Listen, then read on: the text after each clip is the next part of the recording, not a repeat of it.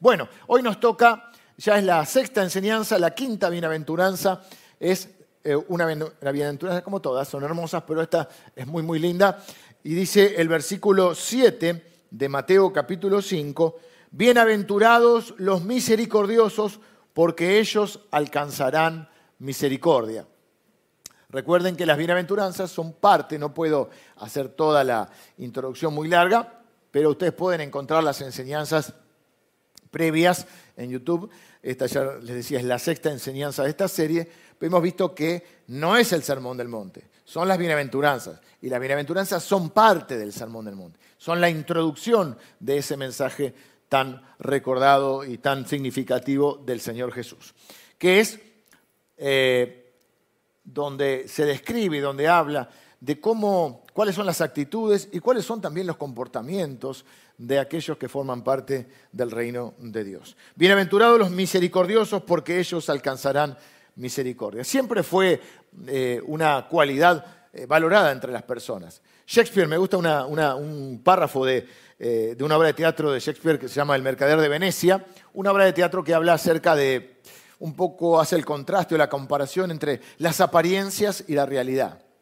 Como a veces, muchas veces, los seres humanos vivimos de apariencias. Bueno, en una parte, este, uno de los personajes dice, la cualidad de la misericordia no es la obligación, no es algo que se hace por obligación. Se derrama simplemente como la dulce lluvia sobre la tierra. Es dos veces bendita. Bendice al que la da y bendice al que la recibe. Es el poder más grande de los más poderosos y le sienta al rey mejor que su corona. Qué bien te queda la misericordia, estaba diciendo en otra palabra. Y también luego sigue, un texto muy lindo, y una parte dice que es una, eh, un atributo divino. De hecho, de esa eh, no lo queremos ver solamente como una cualidad humana, sino queremos verlo a través del atributo divino. ¿eh? nadie puede dar lo que no tiene. Vamos a hablar, nuestra tesis de hoy es que vamos a dar de lo que hemos recibido.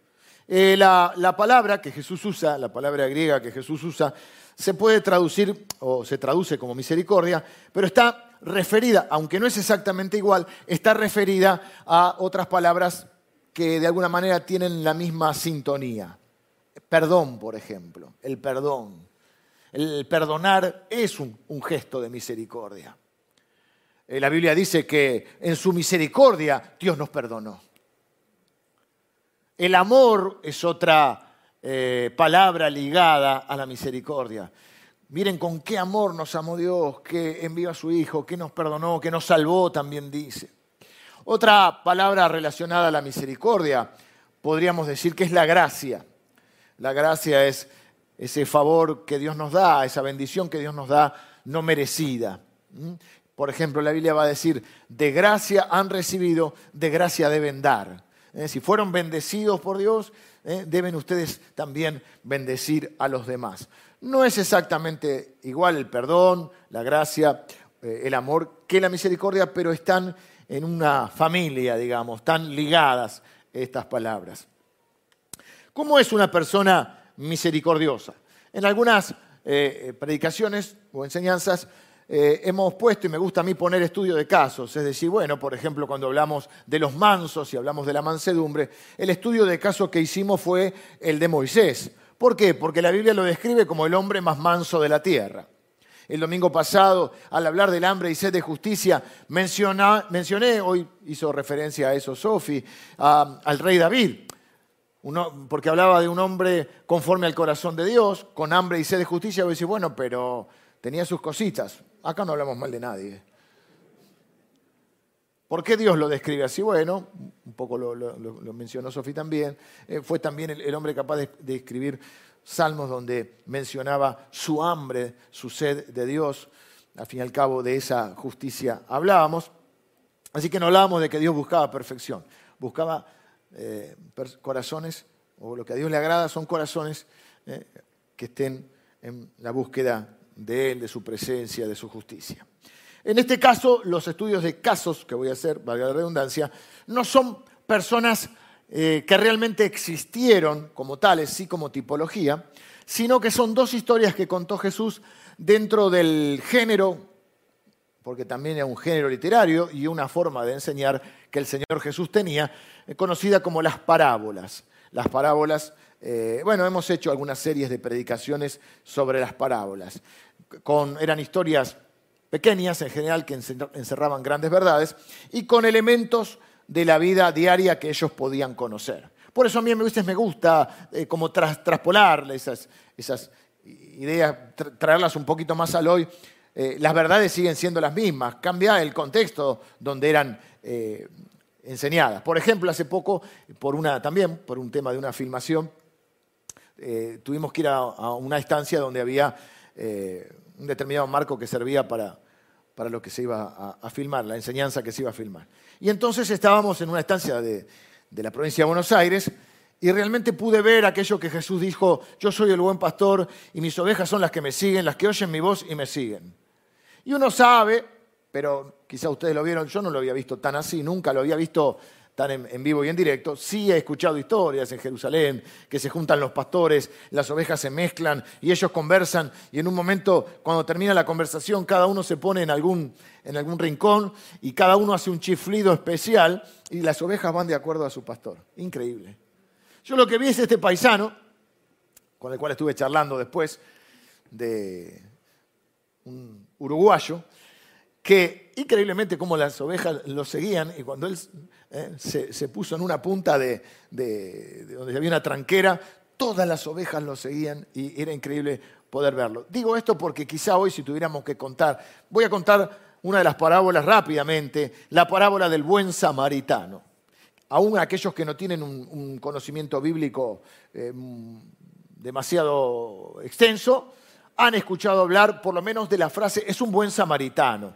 ¿Qué significa un buen samaritano? No me dejen solo.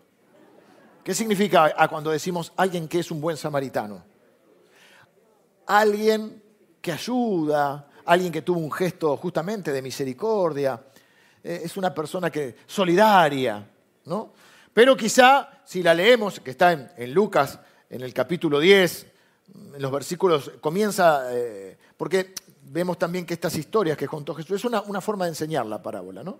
Contaba una historia acerca de algo, te quedaba ah, el samaritano, o hay uno que había herido, y en realidad Jesús estaba hablando del reino de Dios.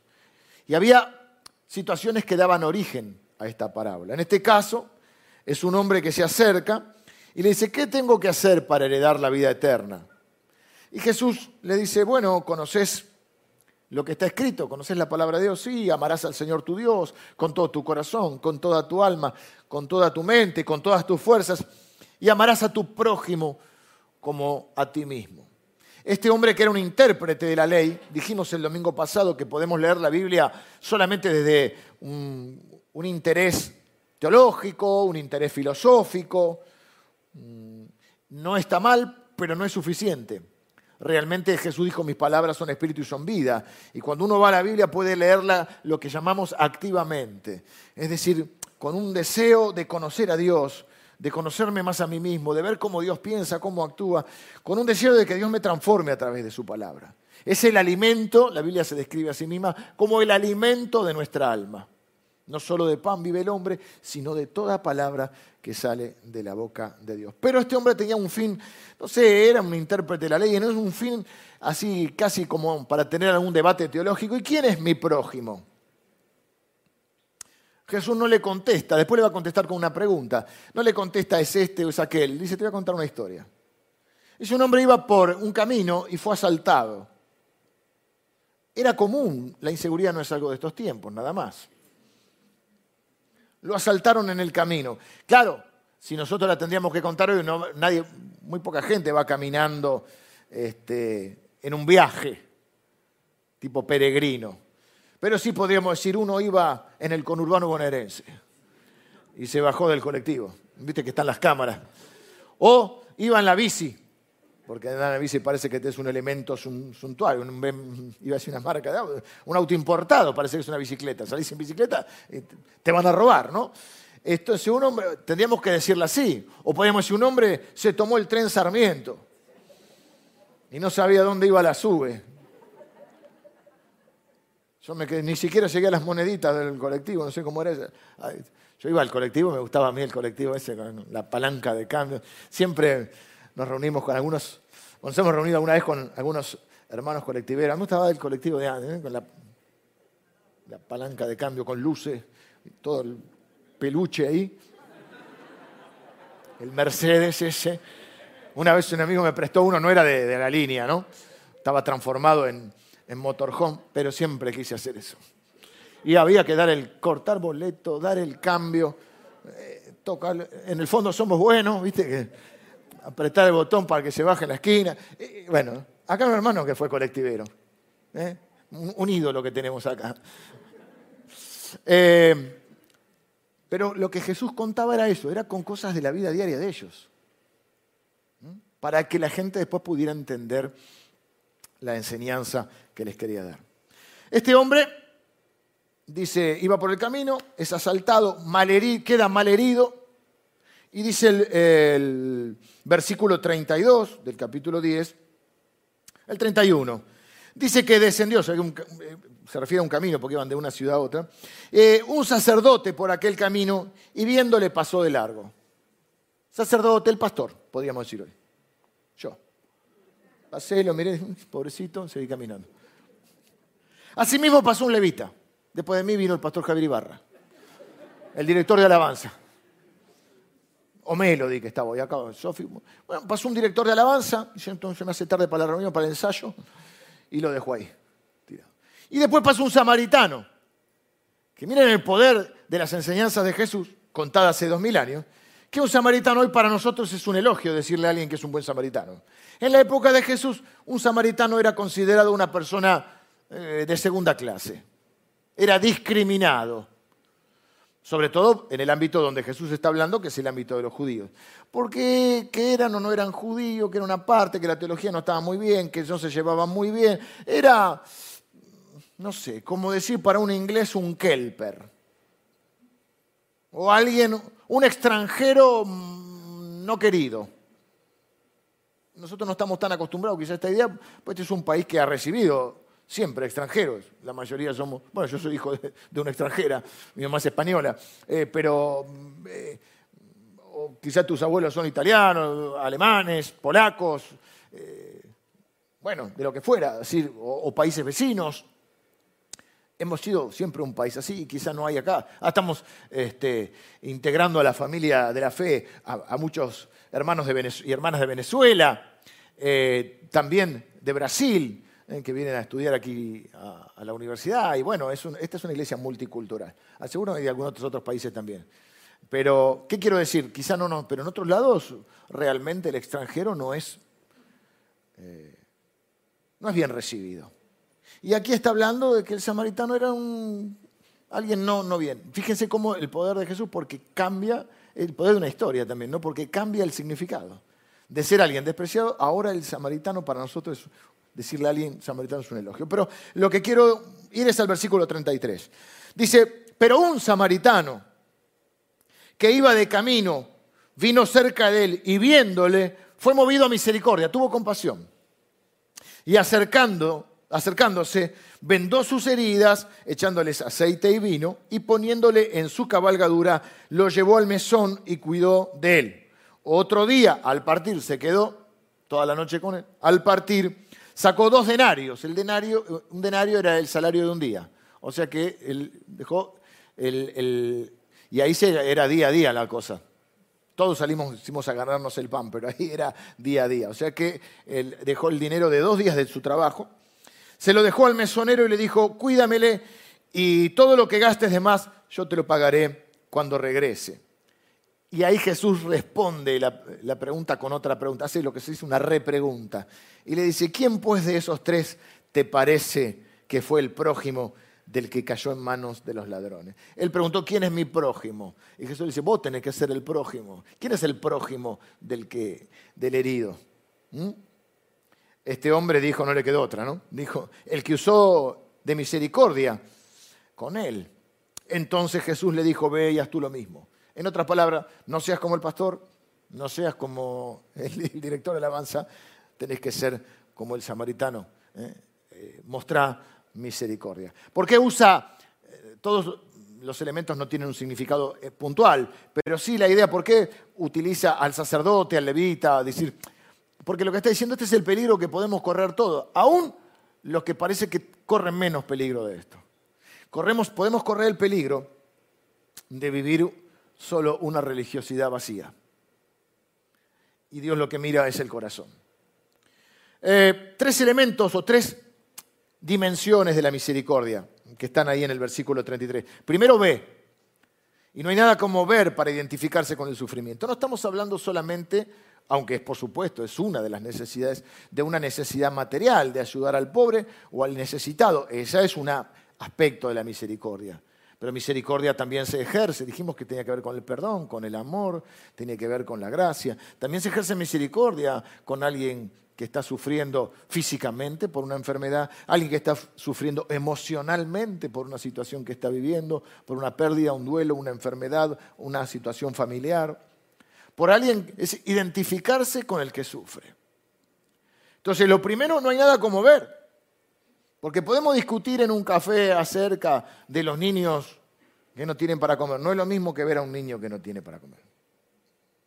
Podemos discutir de las circunstancias, debatir y establecer argumentos, pero no es lo mismo que ver. Visión, por algo visión es ver. ¿Eh? Y realmente lo que el primer paso es poder ver más allá del ver general, porque los otros también lo vieron, pero este vio de otra manera. Lo segundo es una, una respuesta interna, podríamos decir, de corazón. Tuvo compasión, fue movido a misericordia, dice ahí la escritura. Tuvo compasión. Eh, ver la necesidad, verla de otra manera. Identificarse. Las palabras que también usa el Señor Jesús, eh, o da la idea, es la idea de empatía. La idea de empatía es la idea de ponerse en el lugar del otro. Alguien empático es alguien que se puede identificar. Hay un don sobrenatural que algunas personas tienen. Dentro de los dones, los dones son regalos que Dios nos hace, eh, con los cuales podemos servir mejor. Pero eso no significa que los demás no tengan que hacer. Por ejemplo, alguien puede tener el don de predicar o el don de evangelizar, es decir, de compartir el mensaje de Dios. Eso no significa que no estemos todos llamados a compartir el mensaje de Dios.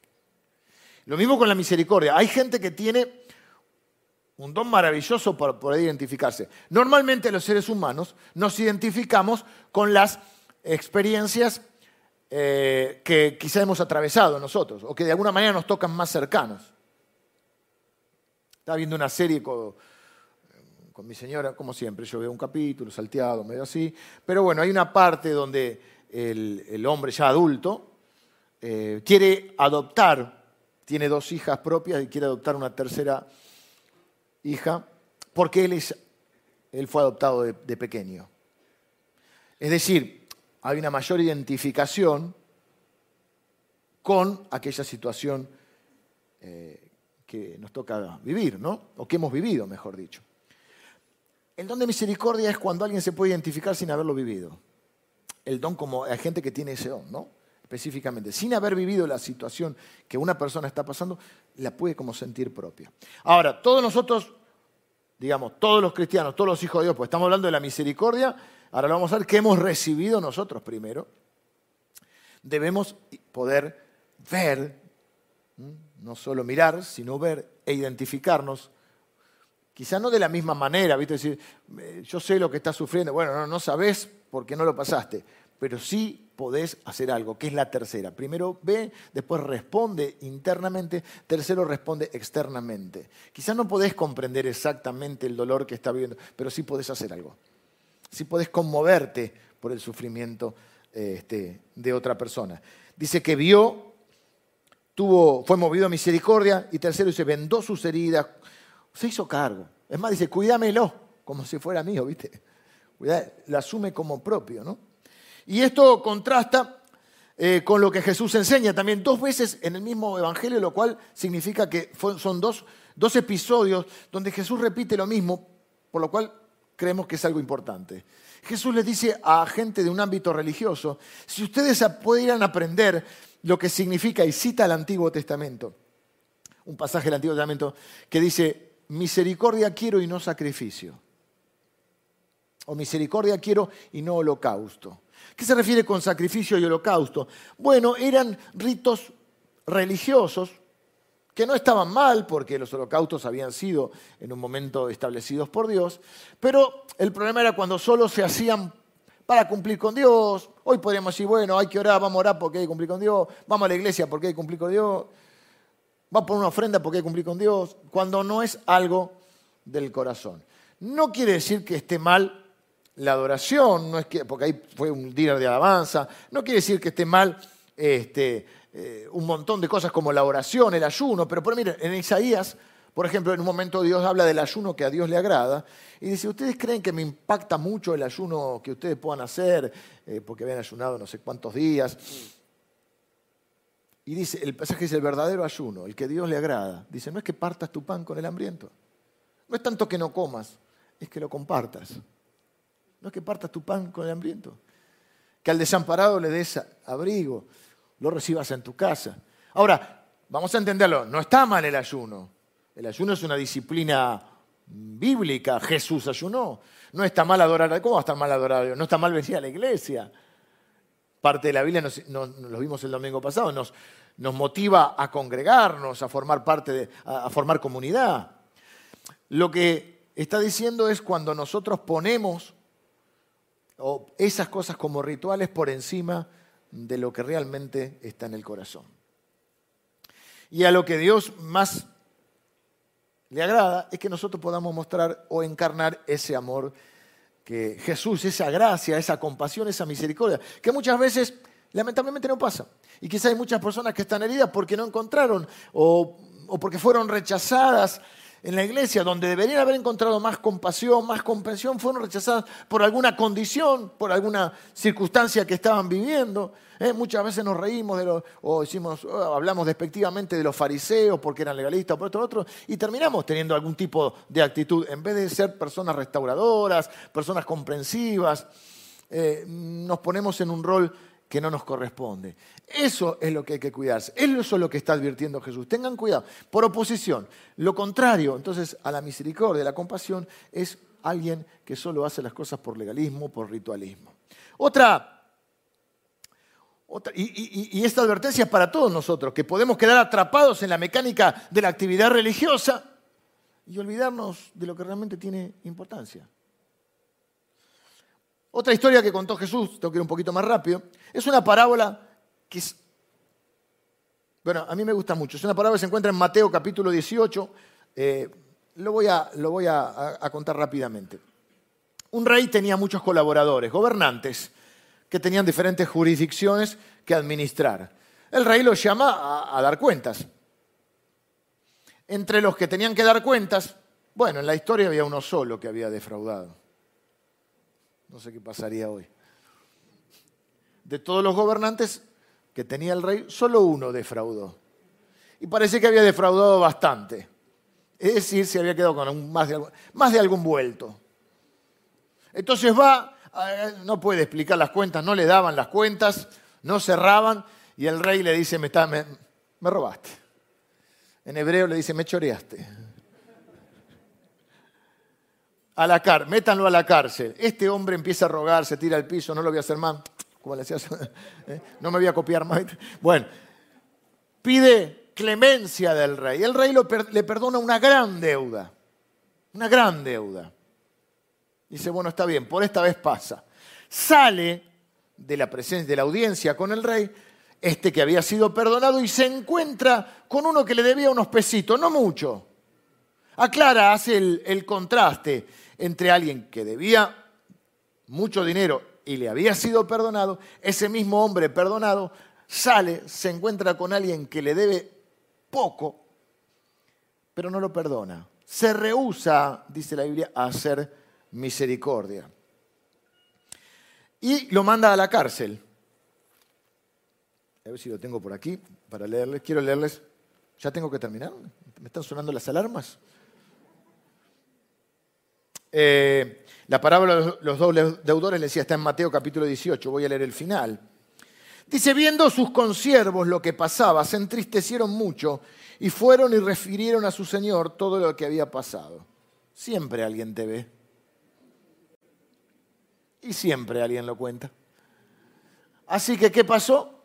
Le dijeron, al que perdonaste, no perdonó.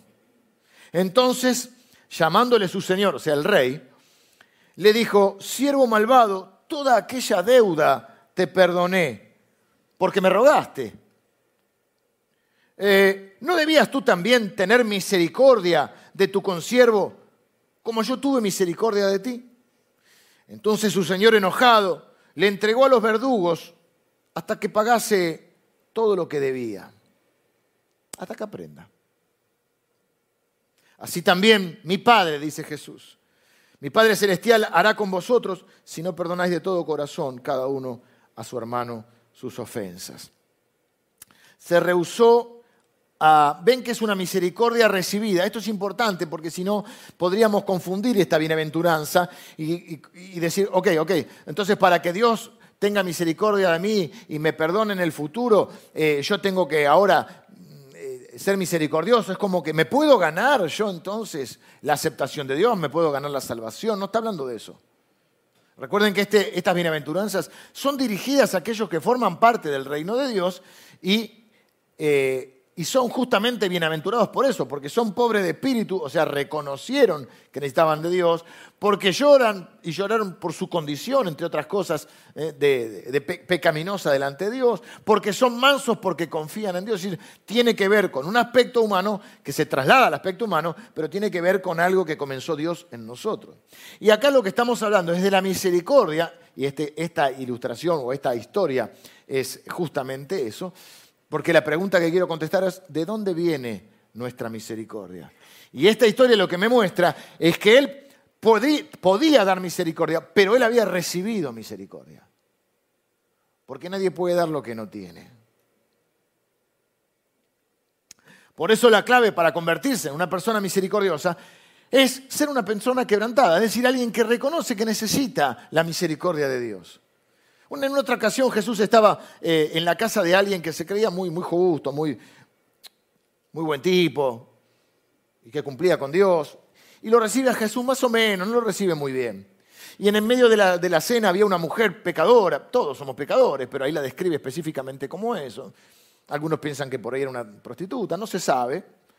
No hay diferencia, sí, a veces son diferentes las consecuencias de nuestras acciones, pero a los fines delante de Dios todos somos pecador. El pecado nos iguala. Y esta mujer, bueno, este, lava los pies del Señor Jesús. Y el Señor Jesús le dice al dueño de casa, que se llamaba Simón, nombre típico de esa, zona y de esa época, llegué a tu casa, no me, lavaste, no me lavaste los pies, no me atendiste, y esta mujer no ha parado de servirme desde que llegué. Te digo una cosa, al que mucho se le ha perdonado, mucho ama. Al que poco se le ha perdonado, poco ama. La pregunta es, ¿pero cómo? Mucho y poco. ¿No es que acaso todos somos pecadores? Sí, el tema es cómo se siente uno. ¿Qué tan necesitado de ese perdón te sentías? ¿Qué tan perdonado? ¿Qué tan bendecido? ¿Cuánta misericordia has recibido?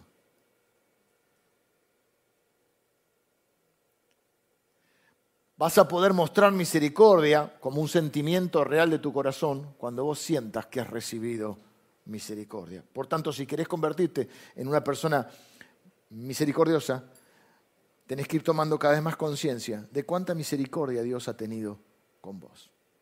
Vengan los músicos, quiero eh, terminar contándoles un ejemplo que encontré y que me parece que puede servir. Estaba buscando, mientras venía para acá, un ejemplo que pudiese mostrar lo que quiero decir. Pensé en los barbijos. Yo ando con este que parece que fuera un topo. Parece que, tuviera hocico, ¿vieron? Este me gustó porque me deja respirar un poco más. Transpiro con los barbijos. Nunca en mi vida usé barba. Hace un tiempo puse barba, no puedo sacar porque a mi mujer le gusta la barba.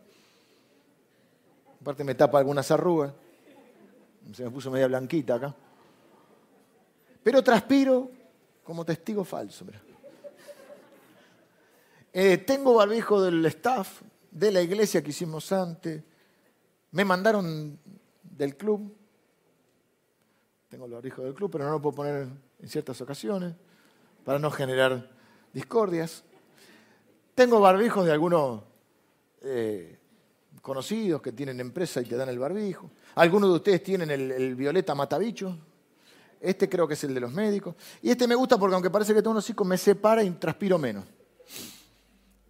Me, molesta el barbijo. Pero bueno, hay que usarlo, ¿qué va a hacer? Pero cuando empezó la pandemia, un amigo mío, que se dedica a hacer negocios, se hizo barbijo. Es, vivo.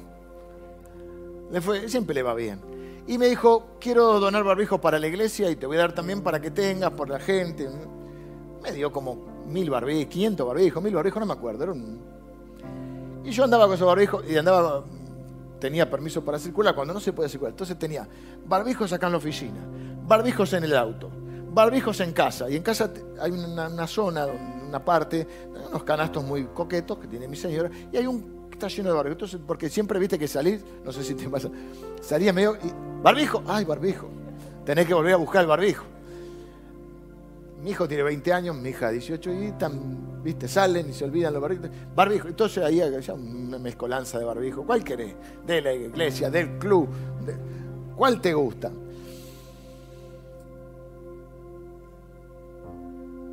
Creo que a veces es más fácil dar algo y a veces hay otras cosas que son más difíciles de dar. Hay dos condiciones que hacen que sea más fácil dar. Número uno, cuando es algo tenemos mucho. Presten atención, dos condiciones. La primera, cuando algo tenemos mucho. Y la segunda, cuando no nos costó nada. También recuerdo en la infancia un amigo mío que vivía cerca de unas canchas de tenis y él no jugaba al tenis.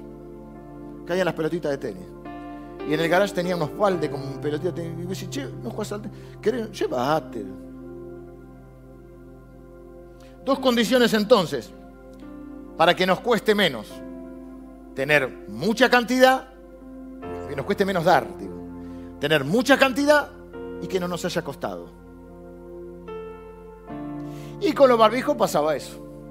Entonces venía y decía alguien en casa, che, ¿tenés barbijo? Ah, tenés barbijo. Subía a la camioneta, tenés, toma, uno, dos, tres, ¿cuánto querés? Venía a la oficina, llévate un barbijo. Porque tenía muchos y porque no me habían costado nada. Ahora, hoy no está, está por acá el pastor Emilio, pero bueno, está haciendo alguna, alguna cosa que siempre pobre, siempre atendiendo algún, alguna necesidad. Si el pastor Emilio viene y me dice, qué linda camioneta que tenés, Leo. Es linda. Y se me da tu camioneta. Y eso que Emilio es buen, buen samaritano, pero. Camioneta que, bueno, en parte la recibí de gracia porque un amigo mío me la pasó, la, pagué como debe ser, pero alguna parte de gracia tuve también. Pero digamos, tengo una. Y me costó bastante. Emilio me va a decir, eh, no sos buen cristiano. No sos como Jesús. Como si dijera algo nuevo, ¿no? Pero creo que se entiende la idea, ¿no? ¿Me pedís barbijo? Tengo barbijo. No solo por el costo, porque en realidad no me costó nada. Si tuviera 10 camionetas. Vamos, Emilio. Mi pregunta entonces es, ¿cuánta misericordia recibiste y cuánto te costó? Porque la Biblia dice en el libro de lamentaciones, un libro que escribió un profeta llamado Jeremías, que las misericordias de Dios nunca decayeron para nosotros y que son nuevas cada mañana. O sea que recibiste un montón de misericordia y cada día recibís misericordia. Si no, no estarías ni vivo en esta tierra, porque Dios da la vida. ¿Cuánto te ha perdonado el Señor? ¿Cuánto te ha bendecido el Señor? ¿Cuánto ha hecho Dios por, por vos? ¿Cuánta misericordia recibiste? Y la segunda pregunta, ¿cuánto te costó? Porque es gracia, y si es gracia no tiene costo. Eh, pero vos decís, sí, bueno, pero no fue gratis. No, gratis no fue. Pero a mí no me costó nada, lo pagó alguien. Jesús. ¿Cómo lo pagó? Con su vida. Porque de tal manera, dice la Biblia, que nos amó Dios, que Jesús se entregó por nosotros, para que nosotros no fuésemos condenados. O sea que la pregunta es, por eso, ¿cuánta misericordia tenés? ¿Cuánta misericordia recibiste? ¿Y cuánto te costó? Porque si yo entiendo toda la misericordia que recibí y que sigo recibiendo todos los días y que no me costó nada, me va a ser mucho más fácil dar esa misericordia. Creo que un corazón misericordioso es un corazón que valora la obra de Dios en su vida. Cuánto el Señor me ha perdonado, cuánto me ha bendecido, cuánto me ha dado cuánto sigue haciéndolo cada día y renovando su misericordia cada día. Así que, sin exagerar, puedo decir que tengo un montón de misericordia. Tengo el garage lleno de pelotitas y el auto lleno de barbijos. Pero tengo que tener el corazón lleno de misericordia, porque es lo que he recibido todo el tiempo de Dios. Si no, no lo podría dar. Así que, así que sí, si estás sintiendo que no estás siendo muy misericordioso, creo que un buen ejercicio es empezar a ver todo lo que Dios ha hecho por vos. Todo lo que te ha perdonado, todo lo que te ha bendecido, de todo lo que te ha provisto. Y lo sigue haciendo cada día. Para que entonces de ahí puedas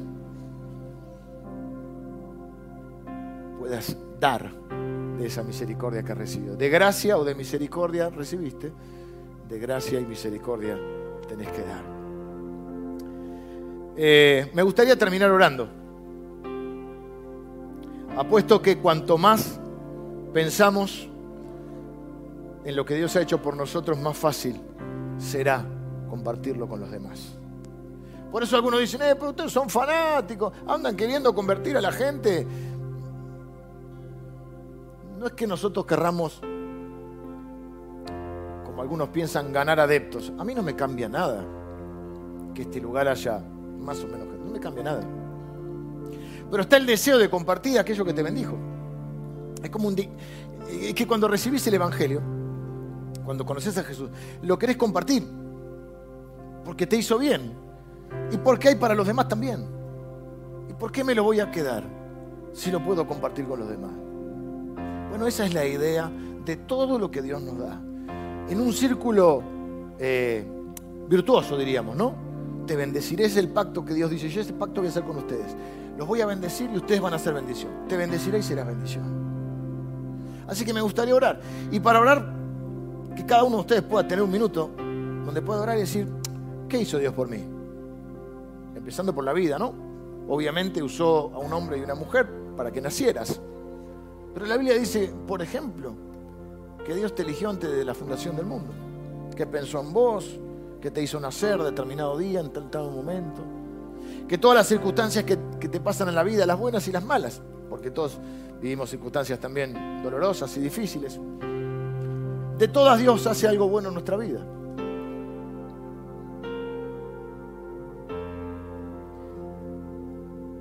Que podamos ahora, aquellos que quieran acompañarme, cerrar los ojos un minuto y pensar. Y ya que estamos, darle gracias, ¿no? A Dios por aquellas cosas que ha dado en nuestra vida. Darle gracias por los hijos que nos ha dado, aquellos que tenemos hijos. Así fue el cumpleaños de mi hijo, 20 años. Por la familia. Quizá quieras darle gracias a Dios por tu esposa, por tu esposo, por tus papás, por tus abuelos, por la gente que te crió, por los amigos, por la gente que te ayudó no tenían por qué. Alguien te dio una mano. Yo desconfío un poco de la gente que dice, a mí nunca nadie me ayudó en la vida. Epa. Todo solo. Bueno. Yo tengo tanta gente que me ayudó en la vida. Tanta gente que, a la cual le estoy agradecido.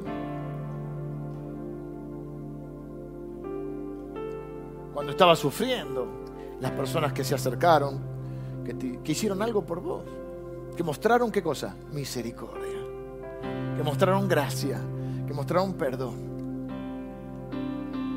Y en última instancia, detrás de todas esas circunstancias y todas esas personas con las cuales también tenemos que ser agradecidos, detrás de todo eso está Dios.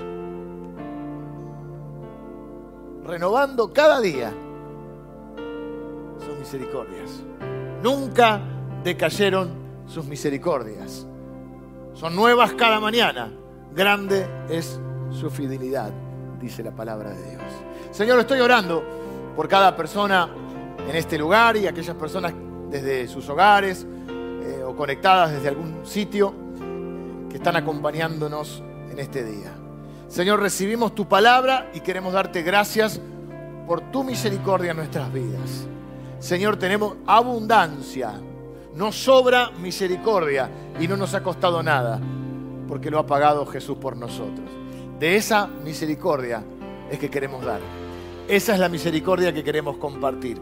Ese amor, esa gracia, ese favor, esa bendición, la queremos compartir. Sobre todo con aquellos que hoy están sufriendo de alguna u otra manera. Señor, no queremos ser religiosos que solo tienen tradiciones vacías, vacías de contenido, vacías de significado. Señor, sabemos que mirás el corazón. Queremos tener un corazón agradecido. Sí podemos decir al mirar hacia atrás que nuestro corazón está lleno de misericordia, lleno de gratitud, lleno de amor, lleno de perdón, lleno de gracia. Porque así lo has llenado tú, Señor. Y de esa, de esa manera es que queremos compartirlo. Señor, oro por cada persona que hoy está agradecida y que está expresando esa gratitud. Y también, Señor, aquella persona que hoy está valorando todo lo que has hecho por nosotros. Señor, queremos que nos uses para ser los prójimos de aquellos que están sufriendo. Y así como nos sentimos en una deuda espiritual, Señor, contigo, pagada por el Señor Jesús, es cierto, queremos nosotros también ser personas perdonen, que amen, que ayuden, que bendigan. Oro y bendigo yo a cada persona que tiene este deseo en su corazón y que recibe esta palabra. En el nombre de Jesús. Amén.